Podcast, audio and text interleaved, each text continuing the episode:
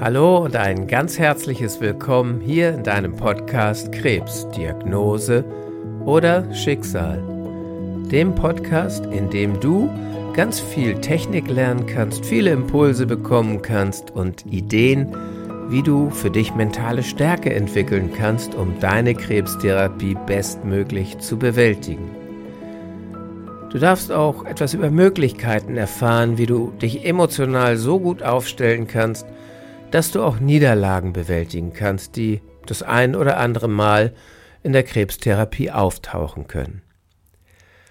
Doch zu Beginn auch dieser Folge mein allerherzlichstes Dankeschön an dich dafür, dass du mir wieder einmal deine wertvolle Zeit schenkst, um diese Folge zu hören.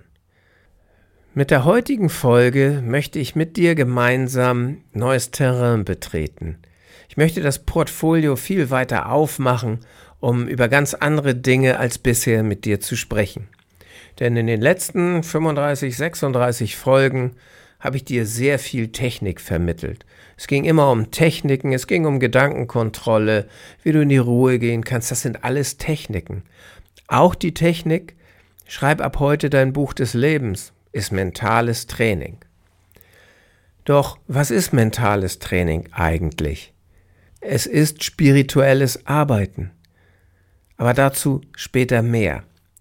Ich möchte dich mitnehmen auf eine Reise in Richtung Spiritualität, denn für mich liegt in der Spiritualität eine unglaubliche Kraft. Aber die Frage, die sich ja stellt, ist, was verstehst du unter Spiritualität?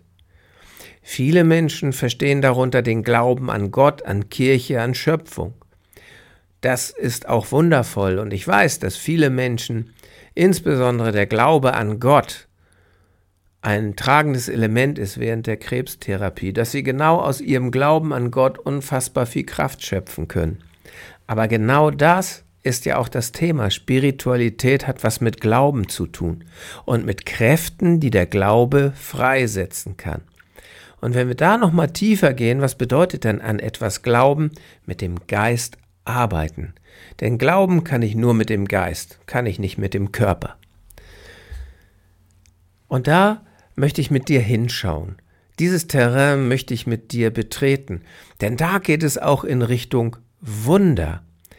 Denn es gibt so viele Wunderheilungen, es gibt so viele Spontanremissionen von Krebspatienten, die gar nicht erklärbar sind durch die Schulmedizin. Die Wissenschaft hat dafür keine Erklärung.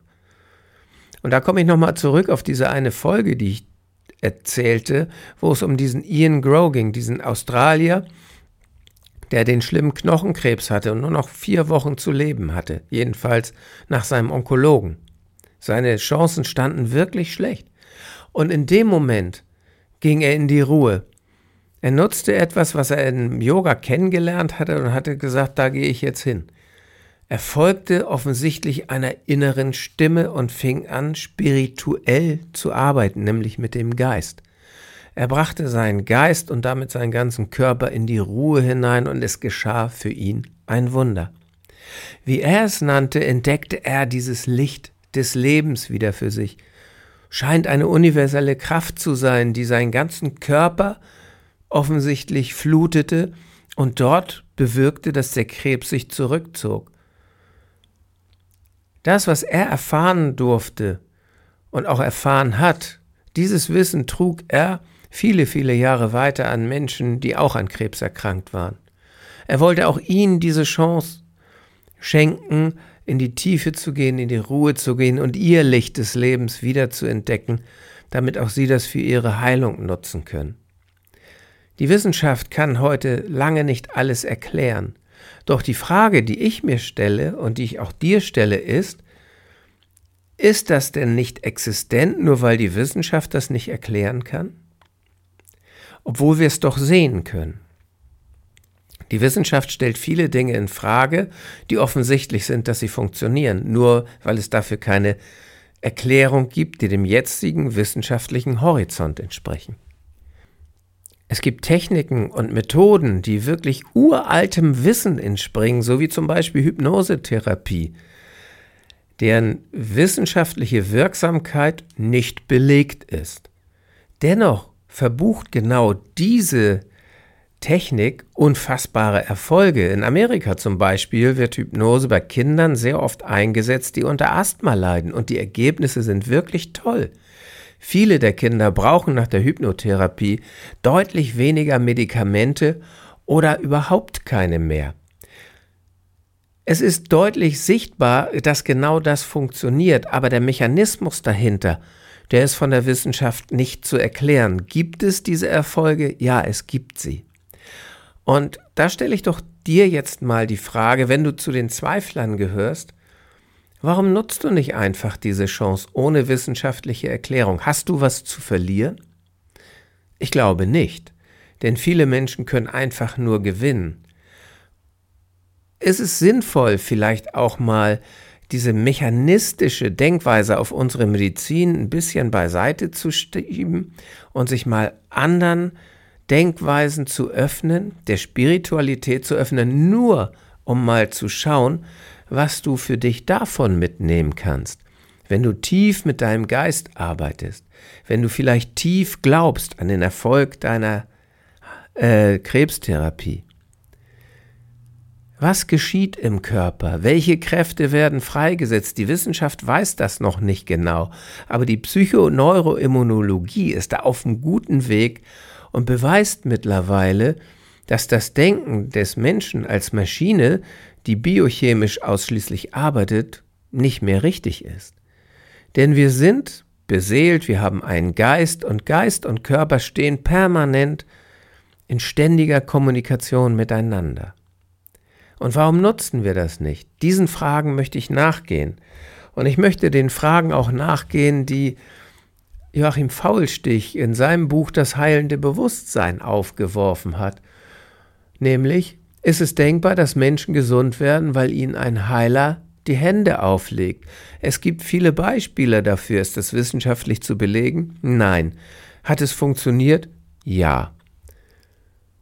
Aber warum es funktioniert hat, weiß keiner. Ich weiß zum Beispiel, dass viele Menschen, die seit Jahr und Tag zum Hautarzt gegangen sind wegen Warzen und der hat sie nicht wegbekommen mit den Mitteln der Medizin, zu einer Heilerin gegangen sind, die die Warzen sozusagen besprochen hat. Und danach waren die Warzen weg und sind auch nicht wiedergekommen. Ist das wissenschaftlich erklärbar? Nein. Hat es funktioniert? Ja. Diesen Fragen möchte ich mit dir mal nachgehen und ich möchte dich anregen, mal in diese Richtung zu denken, vielleicht auch mal wieder an ein Wunder zu glauben. Denn die Wunder von heute können doch vielleicht das Wissen von morgen sein. Vielleicht müssen wir einfach nur Dinge zusammenfügen, die alle schon lange da sind, aber wo wir die Puzzleteile noch nicht richtig zusammengefügt haben, sodass das Bild noch nicht zusammengesetzt worden ist. Und Möglicherweise gehört Spiritualität dazu, möglicherweise gehört auch Komplementärmedizin dazu. Natürlich brauchen wir, und das ist zweifelsfrei, die moderne, hochtechnisierte Medizin, denn würde es die nicht geben, wären viele Menschen, inklusive meiner Person, heute nicht mehr am Leben. Deswegen bin ich dankbar, dass es sie gibt. Deshalb lasse ich persönlich aber nicht die anderen Dinge außer Acht. Und viele Berichte, die ich lese von Remissionen bei Krebspatienten, die wirklich schlechte Prognosen hatten, deuten immer wieder auf einen Zusammenhang hin.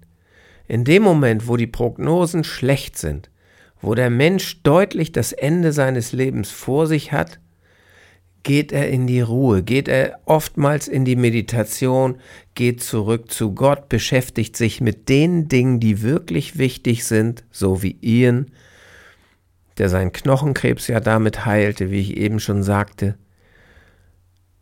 Und dann geschehen plötzlich diese Wunder, die nicht zu erklären sind. Und ich stelle mir in diesem Zusammenhang immer mindestens drei Fragen.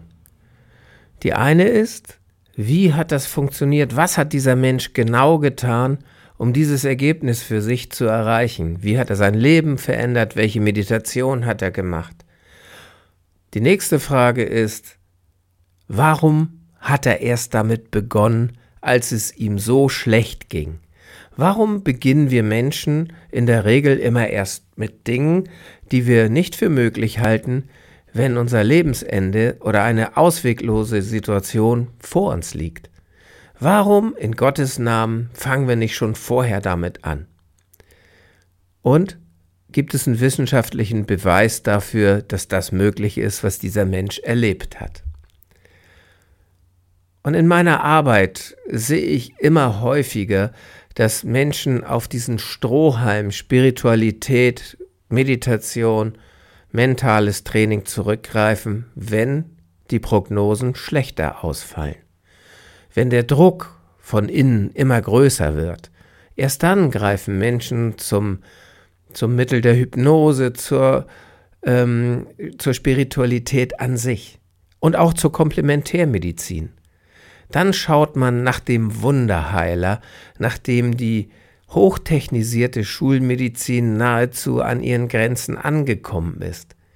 Möglicherweise ist es ja aber auch sinnvoll, dass wir uns mal die Frage stellen, ob denn immer nur eines dieser Elemente dazu in der Lage ist, den Menschen zu heilen, oder bedarf es aller drei, die wie Zahnräder ineinander greifen dürfen, damit das gesamte System Mensch behandelt wird über die Spiritualität, der Geist und die Seele, über die Komplementärmedizin werden natürliche Substanzen dem Körper zugeführt, um ihn zu unterstützen, und die Schulmedizin, die hochtechnisierte, wunderbare Medizin, tut ihren Teil dazu bei. Ist es nicht sinnvoll, alles zusammenzuführen? Diese Frage stelle ich mir. Und ich lese zunehmend Berichte und Ergebnisse von Menschen, die genau das getan haben, die nicht erst mit Meditation, mentalem Training, Hypnose, was auch immer, angefangen haben, also wirklich zu sich selbst zu gehen, in die Tiefe zu gehen, um ihr Licht des Lebens wiederzufinden, was vielleicht nicht mehr so hell leuchtet. Die haben schon früh damit begonnen. Sie haben damit begonnen, komplementärmedizinisch zu arbeiten und natürlich haben sie Operationen gemacht, sie haben auch die Chemotherapie gemacht oder Bestrahlung und was auch immer die Ärzte geraten haben. Ich glaube einfach, und dieses Portfolio möchte ich aufmachen und diese Tür möchte ich öffnen und da möchte ich mit dir durchgehen, dass wir uns hier mal die Fragen stellen, ist es denn sinnvoll, alles zusammenzuführen? Und da darf doch jeder für sich selber ausprobieren und die Dinge für sich nutzen, die für ihn dienlich sind. Natürlich kannst du sagen, Spiritualität, alles Blödsinn. Du kannst auch sagen, Komplementärmedizin ist der größte Scheiß, das kann überhaupt nichts bewirken. Aber auch da, aus dieser Ecke, gibt es tatsächlich unfassbare Erfolge. Menschen, die aufgegeben worden sind von der Schulmedizin, sind plötzlich gesund geworden, nachdem sie sich dem Medizinzweig zugewandt haben. Warum das so ist, ich kann es dir nicht erklären. Ich glaube, tief in mir selbst, dass nur die Gesamtheit aller Möglichkeiten das beste Ergebnis für uns bringen kann. Und dazu möchte ich dich einladen, mit mir mal diese Reise zu unternehmen.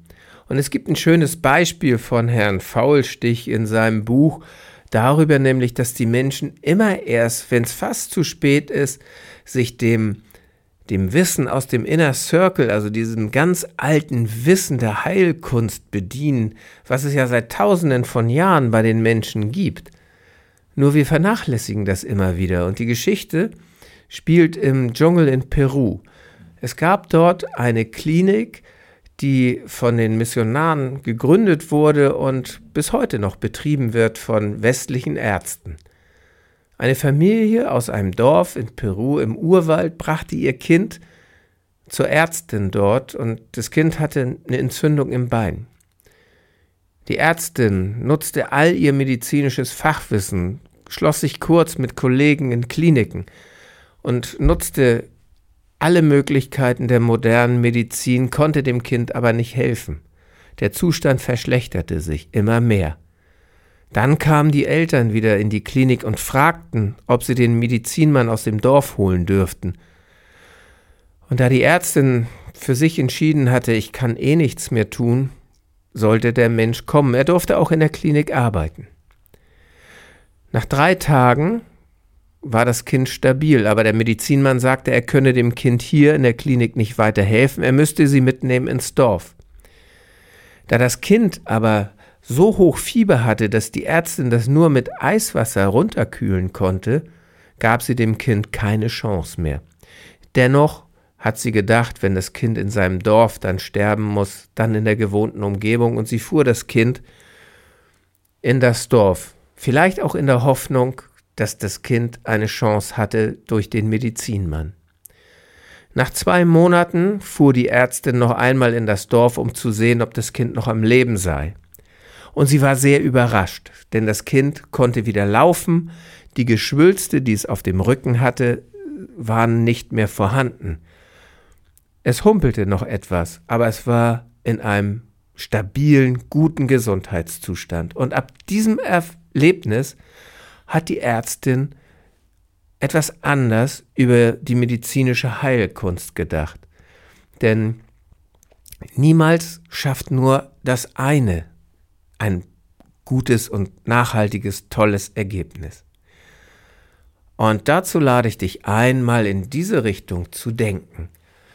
Denn wir sind doch nicht nur eine Maschine, wir sind doch nicht nur ein hochtechnisiertes biochemisches Labor, in das man irgendetwas hineingibt und schon verändert sich was. Aber viele denken jetzt mittlerweile so, weil wir ja auch so erzogen worden sind durch die modernste Medizin, die wir je hatten. Es sind Erkenntnisse vorhanden, die so tief gehen auf Zellebene und dennoch ist nicht alles erklärbar. Denn wie kann es sein, dass durch Hypnose bei den Kindern in Amerika das Beispiel, was ich am Eingang nannte, bis auf Zellebene Veränderungen stattfinden. Wie kann es zum Beispiel sein, dass ein Placebo wirkt, obwohl der Mensch keinen Wirkstoff bekommen hat? Welche Kraft steckt hinter dem Placebo? Warum erreichen auch die Menschen, die keinen kein Wirkstoff bekommen, Heilergebnisse. Schlucken die mit der Tablette, in der kein Wirkstoff ist, eine Information hinunter, die bis auf Zellebene weitergetragen wird? Und wäre das so, können wir das nicht nutzen für die Krebstherapie? Schon jetzt, bevor es zu spät ist, bevor vielleicht die Prognose schlechter wird. Und wie wäre es, wenn wir wüssten, dass würden wir diese Kräfte schon jetzt am Anfang unserer Therapie einsetzen, wir ein deutlich besseres Ergebnis hätten? Aber wir denken nicht darüber nach. Und diese Tür möchte ich mit dir weiter aufmachen in Richtung Spiritualität, Arbeiten mit dem Geist. Welche Kräfte wirken da? Und wir machen uns gemeinsam auf die Suche nach wissenschaftlich fundierten Studien, nach Geschichten, nach Erlebnisberichten, damit auch du Impulse für dich bekommen kannst, um vielleicht das ein oder andere mitzunehmen. Denn in der Medizin geht der Ansatz auch immer mehr und mehr zur ganzheitlichen Betrachtung des Menschen hin. Ich lade dich ein, dich selbst auch ganzheitlich zu betrachten, jede Möglichkeit für dich zu nutzen, damit du wieder gesund wirst und vor allen Dingen den Krebs für den Rest deines Lebens besiegt hast. Ich wünsche mir, dass du mir in den kommenden Folgen gewogen bleibst, dass wir gemeinsam diese Reise antreten und dass du für dich sehr, sehr wertvolle Impulse aus dieser Reise für dich mitnehmen kannst. In diesem Sinne freue ich mich ganz besonders auf dich in den kommenden Folgen. Bis dahin, alles Liebe, dein Andreas.